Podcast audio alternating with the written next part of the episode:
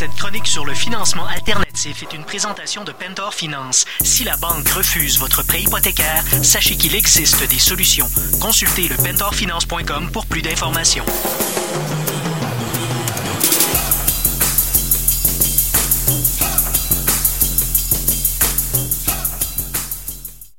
Euh, Nous sommes en studio avec euh, Peter Galli de Pentor Finance. Bon matin, Peter. Bonjour François. Alors, Peter, cette semaine, on parle de quoi?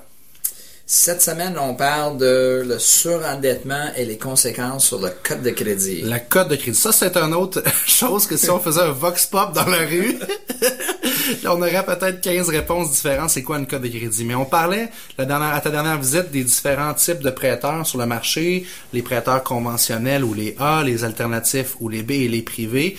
Euh, J'imagine que ça va avoir une influence sur cette souscription-là. Mais parlons d'abord de la cote de crédit. Ça, c'est ce qu'on appelle le fameux Equifax. Equifax, c'est le fournisseur d'informations par rapport au bureau de crédit.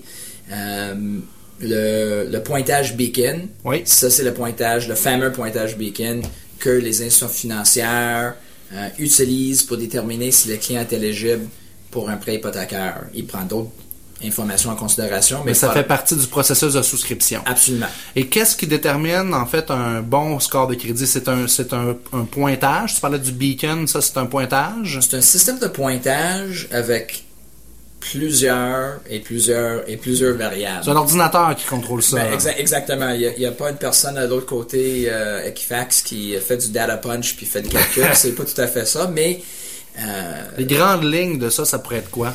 absolument. Ça fait que de base, c'est de respecter la mensualité. Que ce soit un prêt personnel, que ce soit une carte de crédit, c'est de respecter le paiement minimum. Exemple. euh, j'ai déjà vu des clients qui avaient des, des, des soldes dus de 700-800 dollars avec des Sears ou des Visa.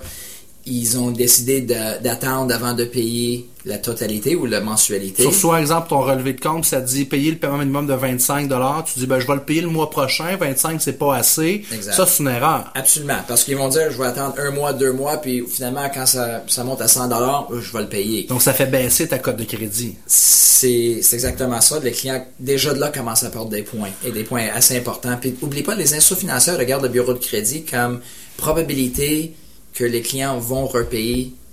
C'est quoi le pourcentage des clients qui payent bien leur dette ou qui vont bien repayer la dette? Absolument. Ça fait que c'est un indice. Mhm. C'est un indice et c'est un indice. Donc, Euh, premier conseil que tu pourrais donner, c'est payer vos dettes, payer vos cartes à temps, puis ça, ça va éliminer les problèmes. Qu'est-ce qui Absolument. affecte également la cote? Euh, Un autre point qui est important, c'est euh, les soldes dus vis-à-vis lim- la limite du, euh, de la carte de crédit. Donc, exemple, j'ai un- une carte de crédit avec une limite de 2000. Oui. Est-ce que c'est grave si ma carte est pleine? Idéalement, si c'est pleine, puis c'est une base mensuelle que vous remboursez la carte de crédit, moins grave.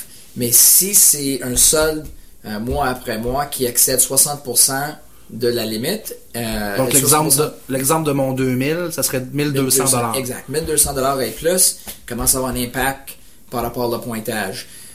Jumelé avec le fait qu'un mois, le client décide de ne pas effectuer un paiement, Oh non, ça peut avoir des répercussions catastrophiques. Là. absolument. Puis on parlait des différents types de prêteurs quand on s'est parlé il y a deux semaines.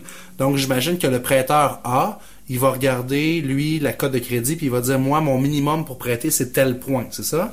Exact. Ça fait qu'on trouve souvent des prêteurs traditionnels, le prêteur A, euh, travaille avec un, un système de pointage de 650 points et plus. Ça varie entre quoi puis quoi une, une cote de crédit normalement, tu vas, tu vas- ça va baisser à 400, puis Mais 400 dans notre marché ou, ou dans, dans le contexte est considéré très faible. puis une bonne cote, ça serait quoi? Un bonne cote, c'est très haut dans les 600, arrêtez 700 et plus. Quelqu'un qui a une cote de crédit de 800, euh, c'est considéré euh, excellent. Le triple A.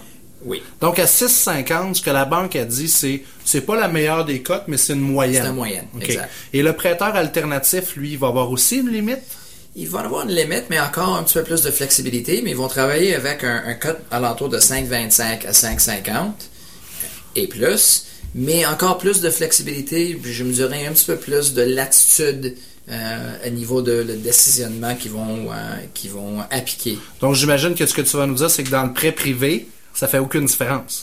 Prêt privé, euh, exemple, si je parle de Pentor Finance, on ne travaille pas avec un pointage de beacon. Par contre, si on est confortable dans le dossier, on va euh, déterminer comment est-ce qu'on peut aider le client pour se rendre à un beacon score, un pointage de 550 pour retourner vers l'alternatif ou 650 pour retourner vers un, traditionnel. Votre fameux plan de sortie ou stratégie de graduation, ça rentre là-dedans pour que ça fasse du sens. Absolument. Il faut qu'il y, Wow. il y en a une, un- un- euh, stratégie de graduation. Très intéressant, Peter. Merci d'avoir démystifié avec nous les euh, codes de crédit puis le- les, les conséquences reliées au prêt hypothécaire. On se revoit dans deux semaines. Absolument. Merci.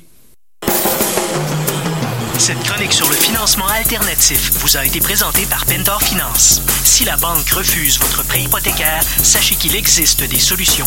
Consultez le pentorfinance.com pour plus d'informations.